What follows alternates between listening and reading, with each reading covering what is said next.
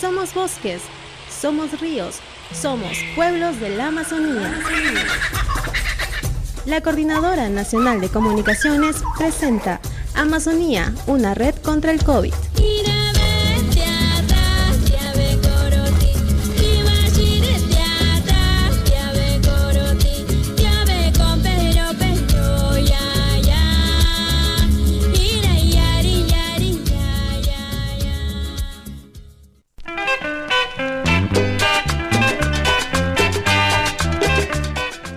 Saludos cordiales a quienes se conectan con este espacio radial. Bienvenidos, esto es Amazonía, una red contra el COVID. Esto es un programa de la Coordinadora Nacional de Comunicaciones, donde encontramos, donde les contamos a ustedes la actualidad, las experiencias y esas iniciativas surgidas desde diferentes sectores de nuestra Amazonía. Esto por supuesto en el marco del contexto que dejó la emergencia sanitaria por COVID-19 y que aún hoy día viven el Perú y el mundo. Mi nombre es Oscar Tellas y para mí es un privilegio acompañarlos durante los próximos minutos. Bienvenidos.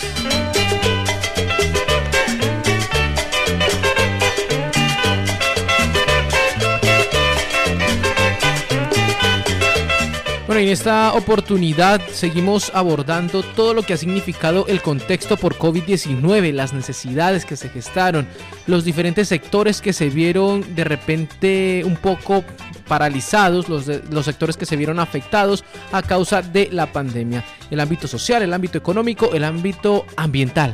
Cosas que debemos tener muy en cuenta al momento de pensar en una pospandemia cosas que se deben de tener en la palestra del análisis de la información y de la toma de acciones para el futuro, para ver qué nos depara este año 2021. Y empezamos precisamente con un informe que nos envían nuestros colegas desde Radio Quillabamba y que tiene que ver con las comunidades de Tangoshari y Ticumpinía que vienen exigiendo precisamente esa atención de las necesidades. Necesidades que se vieron recrudecidas en la época de pandemia son cosas que reiteramos se deben tener en cuenta debemos analizarlas para buscar una forma de, de, seguir adelante en un nuevo año que ya, que ya está empezando y que por supuesto nosotros queremos dar cuenta de, de esto a ustedes, nuestros seguidores. Vamos con ese informe desde la provincia de la Convención, desde Radio Quillabamba. Nuestra colega Marilyn Zamora nos habla precisamente de lo que ocurre en Tangoshari y Ticumpinia, la necesidad que tienen en atención. Adelante, Marilyn. ¿Qué tal, amigos la Coordinadora Nacional de Comunicaciones? Y desde Radio Quillabamba les informamos sobre la situación que vienen enfrentando las comunidades nativas en el distrito de Megantoni con la instalación de la municipalidad ahora en el distrito en sí. Bueno, hablamos con dos jefes de diferentes comunidades nativas, uno de ellos de la comunidad nativa de Tango Shari, Gilberto Chinchay, y de la eh, comunidad de Ticumpinía, el, el, subjefe, profesor Jorge Luis Coriqui. Ambos nos eh, dan cuenta de lo que ha significado la presencia de la municipalidad distrital en sus territorios como representante legal de la comunidad nativa Tansheri, eh, quien te habla es de la comunidad nativa, ¿no? Eh, Gilberto Sánchez. Hemos ido casi tres días, he estado en la, en la, municipalidad donde está la contingencia municipal de Antonio, en lo cual nosotros hemos previsto el alcalde no hay condiciones como trabajar, ¿no? Con las, más que todo, virtual, todos los documentos. Entonces, habrá este, analizarlo y diagnosticarlo bastante, ¿no? Por ejemplo, aquí en, mi comunidad eh, no hay proyectos que se va a ejecutar, ¿no? Nosotros hemos ido a presentar nuestro plan de vida, ¿no? Lo cual nosotros hemos presentado donde nosotros tenemos las necesidades. El plan de vida consiste, nosotros hemos reunido reuniones virtuales con nuestros anexos, anexo Machía y anexo Santa Fe nosotros hemos presentado, estamos en espera para el reconocimiento, para el reconocimiento de la ordenanza municipal. Entonces, ojalá que lo pueda este, priorizarlo, porque nosotros ese plan de vida, nosotros hemos trabajado con nuestros aliados, gracias a la comunidad, como convenio, con programa Conservación de Bosque, y también el Ministerio de Cultura. Y hemos trabajado juntamente con la CERNAN, todo cuáles son las necesidades eh, con la comunidad o cuáles son las prioridades que va a presentar, ¿no? Nosotros hemos presentado, de acuerdo a nuestro plan de vida, está estipulado todo, ¿no? ¿Qué queremos ser de aquí a unos 10 años en esta comunidad? Escuchamos las declaraciones ahora del profesor Jorge Luis Coriqui, el subjefe de la comunidad de Ticumpinía. Estamos teniendo coordinación con la, con la municipalidad hay en la obra del puesto de salud, pero faltan pagos de los trabajadores. Pero ya nos han dicho, ayer hemos bajado camiseta y me dijeron que el sábado ya les van a depositar en sus cuentas. A los trabajadores de la obra de puestos de salud y mantenimiento del salón comunal. Está mejorando poco a poco porque se está, si hay, eh, si está viendo aquí ahorita eh, se ha reactivado el proyecto Peces, proyecto Camino y el proyecto del puesto de salud. Lo que un poco está, se está entrampando son los requerimientos, son los requerimientos.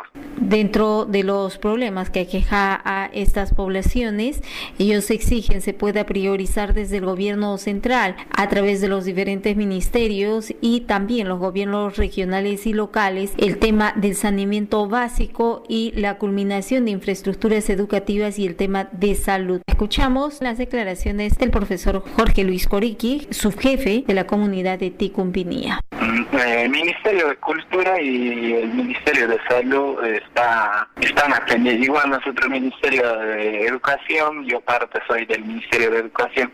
Eh, sí, se está poco a poco, pero comunicación, eso sí no, porque ya nos hubieran implementado quizás con, con internet o con otro, con otro programa. Nosotros quisiéramos saber toda la comunidad, que haya obras, que haya médicos en la, en la comunidad, para que pueda ver nuestra... Porque acá ya nos han implementado las mascarillas, a veces no tomamos conciencia nosotros mismos, a veces le decimos a nuestros comuneros, no, no están utilizando las mascarillas, ah, la alimentación para reforzar pues nuestra alimentación. Ah, el saneamiento básico, lo más por el saneamiento básico, porque padecemos en todas las comunidades, pero saneamiento y conectividad. Escuchamos las declaraciones del eh, jefe de la comunidad nativa de Tango Shari, Gilberto Chinchay hemos identificado nosotros aquí no contamos eh, saneamiento básico. La primera que, que la comunidad se dio cuenta de saneamiento básico en nuestra comunidad. Es la primera. La segunda, hemos utilizado la infraestructura de la institución educativa y también hemos utilizado en parte, en parte salud, ¿no? Implementación, tener equipamientos, todo. Por ejemplo, nosotros hemos priorizado, por ejemplo, 2020 a 2020 a 2023 que la comunidad que cuáles son las prioridades que va a ejecutar los proyectos. Porque de acuerdo a nuestro plan de vida tenemos 10 años y se va actualizando poco a poco. Y lo vamos cumpliendo, entonces vamos actualizándole ya cada año, ¿no?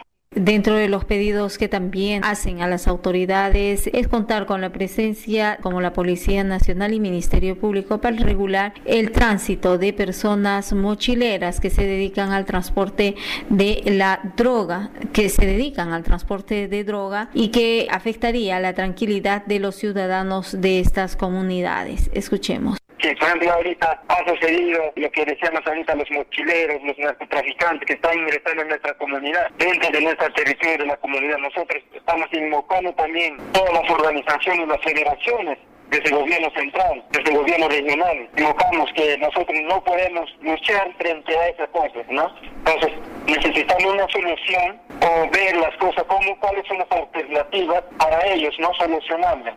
Yo lo que pido ahorita que vengan a los fiscales, a los policías, para que intervengan en ese territorio de nuestra comunidad, porque estamos también entonces nosotros, como pueblos indígenas, necesitamos apoyo. Por otra parte, el que los ministerios de cultura y educación vienen haciendo presencia también en estas comunidades a través de los planes de vida. Escuchemos al jefe de la comunidad de Tangocheri, Gilberto Chinchey en ese plan de vida nosotros tenemos, en la comunidad de acuerdo a su plan de vida te va a encontrar los, los cinco componentes, parte política, parte sociocultural, parte medioambiental, parte como económica y, parte social. En el sistema ambiental nosotros hemos previsto y de, acuerdo de eso la parte de producción de, de cacao, donde que se va a ver ya se ha insertado gracias eh, al convenio de la programa conservación de bosque, nosotros hemos firmado convenio para poder ver, ¿no? Entonces de acuerdo también hemos trabajado los componentes, ¿no? Parte de producción de cacao. Nosotros no vamos a ingresar ahorita en el mercado. Lo que estamos haciendo ahorita, hemos firmado otro, hemos contratado convenio con la idea para poder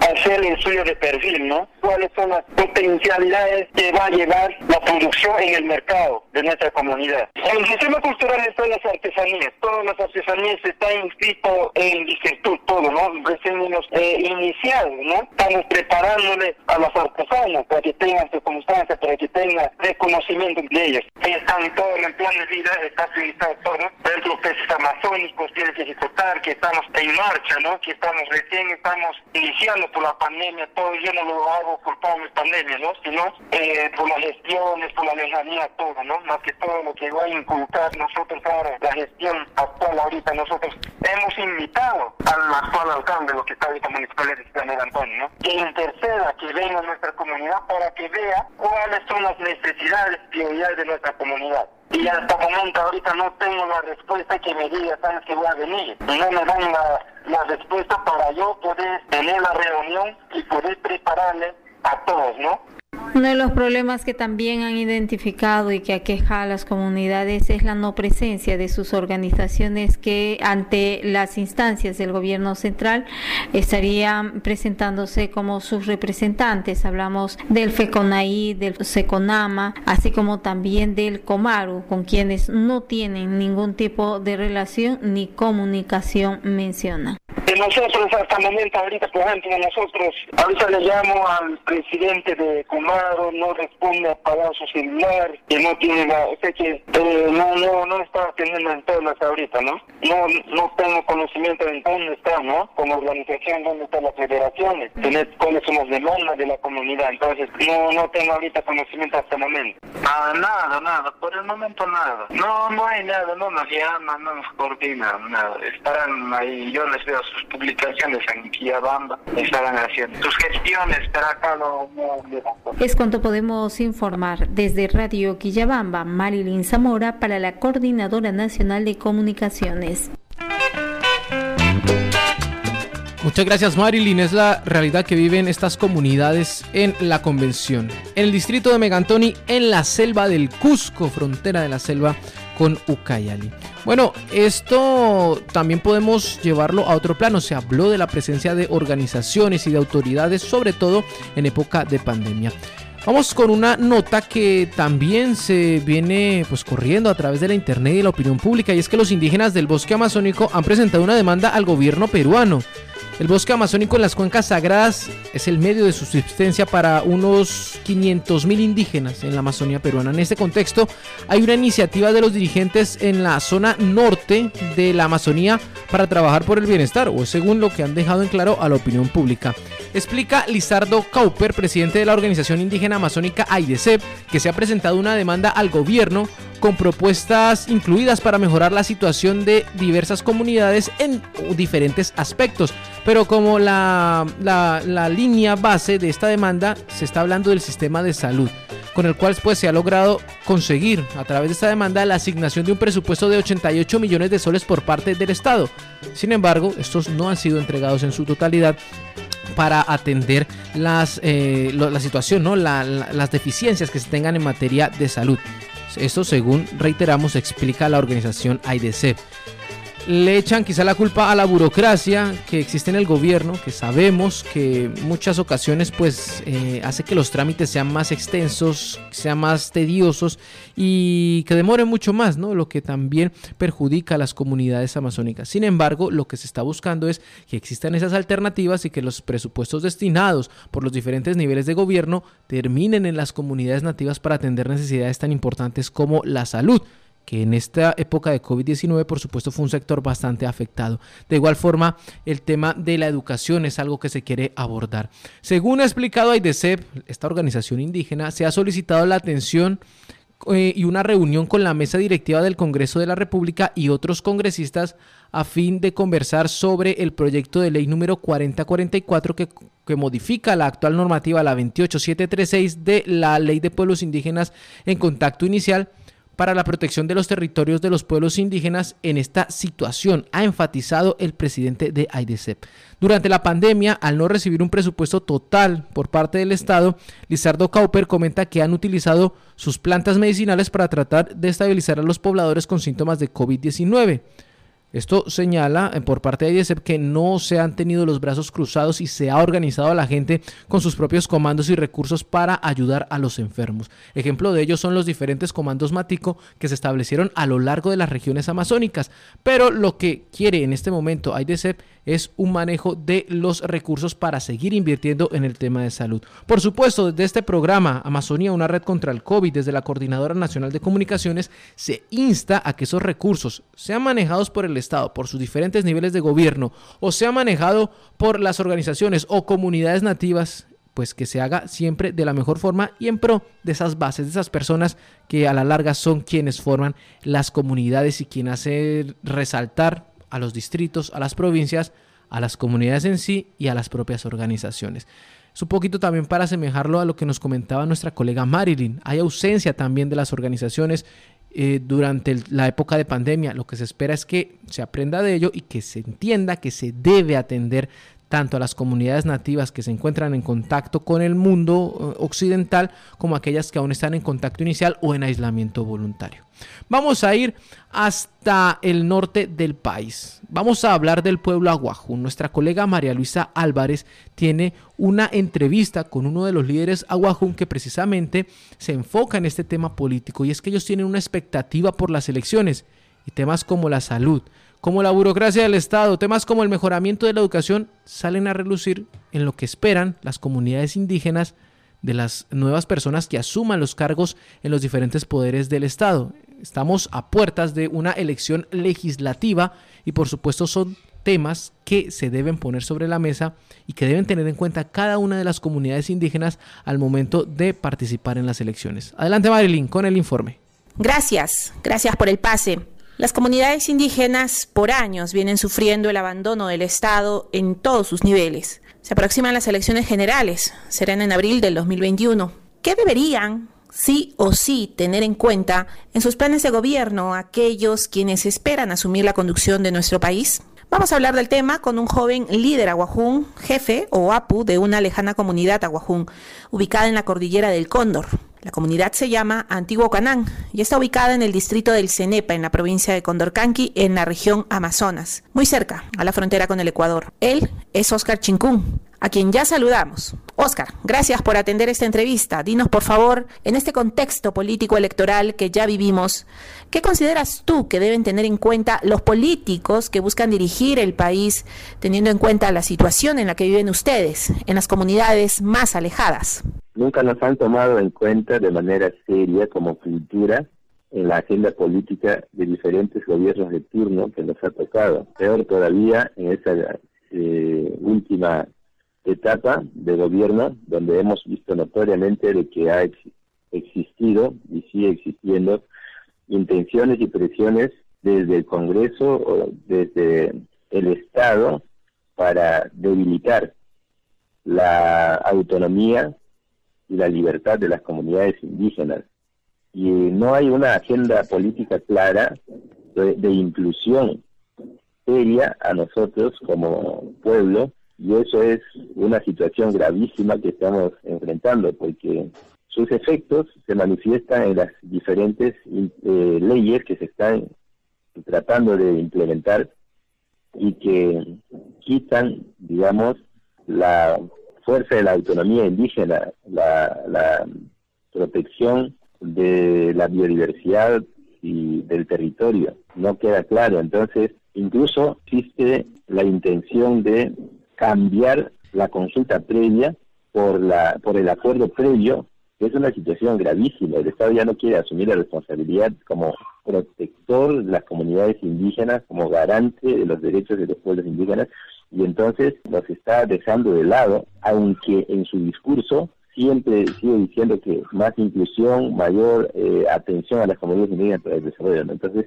viendo todas estas cosas, nosotros quisiéramos que cualquier agrupación política, sea de derecha o de izquierda, no interesa, pero que pueda eh, poner claramente en su agenda cómo va a trabajar con las comunidades indígenas. Estamos hablando eh, específicamente y cómo va a tratar la, el derecho a la consulta previa frente a las actividades extractivas y la seguridad jurídica como la política de titulación y una parte del territorio que todavía no se termina de titular y más bien la intención de quitarle digamos, esa fuerza de titulación eh, simplemente entregando digamos como préstamo una parte del territorio que nos corresponde a nosotros. Oscar, la pandemia que vivimos sin duda también ha evidenciado un grave problema de acceso a la salud de los integrantes de las comunidades. Es más, en la región Amazonas, varios líderes indígenas y apus han muerto a causa de la COVID-19. En este sector salud, ¿qué debe tenerse en cuenta en la agenda política desde tu punto de vista? Hemos notado en esa pandemia de que el Estado ha sido muy débil y no ha eh, ejercido mecanismos de protección de nuestra salud como cultura. Y entonces el Estado ah, no hizo mayor trabajo y nos ha abandonado a nuestra suerte. Y entonces nosotros como cultura que todavía seguimos practicando el uso de las plantas medicinales para curarse de diferentes enfermedades, hemos acudido a esto. Porque en los primeros días, eh, cuando se estaba elevando el pico de contagio, ha habido muchas muertes porque ni siquiera sabíamos cómo eh, enfrentar, porque fue a diferentes este, factores eh, climatológicos y también la edad y otras enfermedades que el paciente pudiera haber tenido antes, ¿no? Entonces, y frente a estas cosas, el Estado, en vez de en vez de ayudarnos realmente con el envío de medicamentos para poder eh, frenar por obedecer, digamos, protocolos internacionales, eh, simplemente nos daban charlas, desde el Ministerio de Cultura nos llamaba simplemente para decir a ver, cómo te puedes este, protegerte para poder eh, no contagiarte con, con, con esa enfermedad. Quédate en casa, quédate en casa. Y eso absolutamente contradictorio con la realidad indígena, porque un indígena nunca se va a quedar en la casa, porque eh, para alimentarse tiene que irse a, la, a la chacra constantemente, diariamente, y las prácticas de casa que no se paran hasta la actualidad salir. Nuestra vida está hecha para socializarnos, salir, salir a la calle, salir a visitar a los vecinos y salir a, hacer las actividades. Nunca nos vamos a permanecer en la casa, es imposible.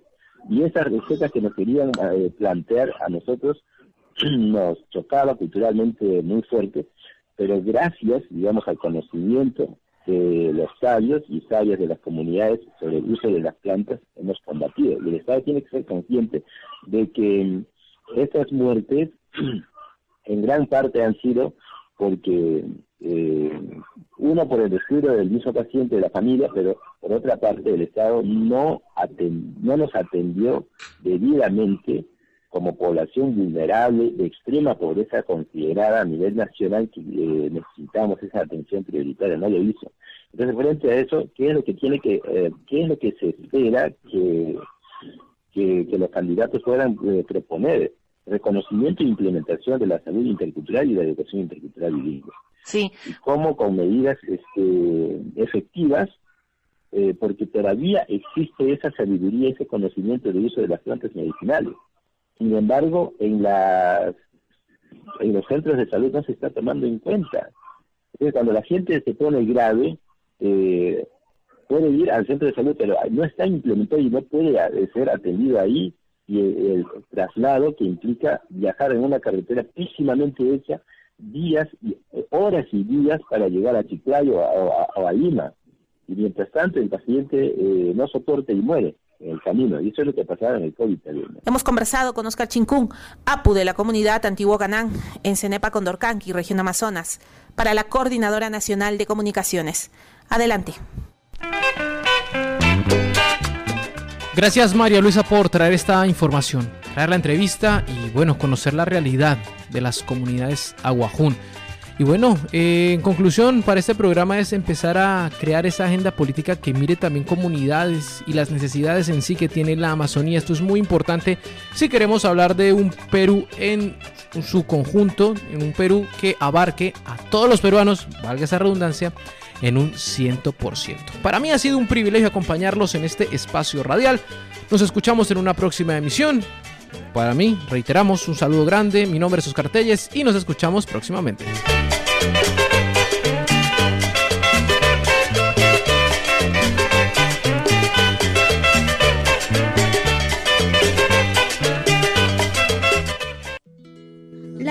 Coordinadora Nacional de Comunicaciones presentó Amazonía, una red contra el COVID.